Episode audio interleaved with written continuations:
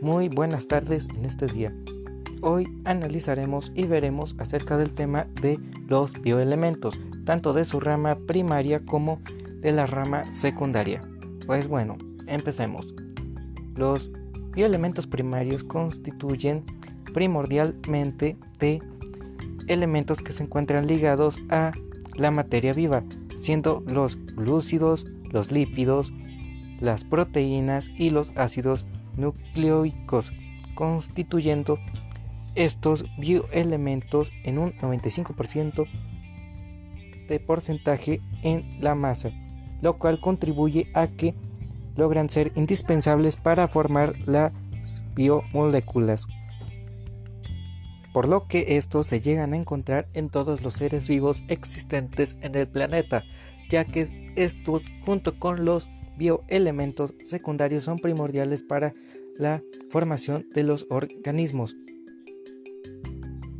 Ahora continuaremos con los bioelementos secundarios. Estos ciertan a tener similitudes con la rama de los elementos primarios, pero tientan a ser un tanto diferentes.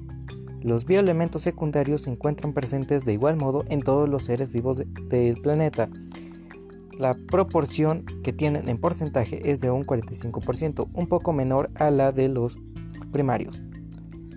Las funciones que tienen los bioelementos secundarios son en que estos deben lograr el funcionamiento correcto del organismo en sus sistemas vitales.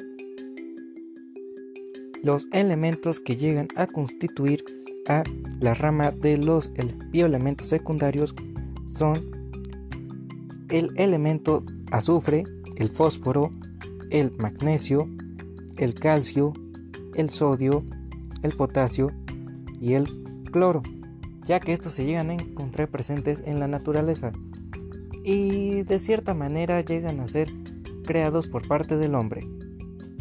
Por lo que de cierta manera, gracias a los bioelementos, tanto su rama primaria como secundaria, logran dar a la formación y desarrollo de los seres vivos en el planeta, sin importar la especie o raza que de estas se traten. Pues bueno, esto sería todo lo que veríamos acerca del tema de los bioelementos y sus dos ramas. Muchas gracias por su atención. Hasta la próxima.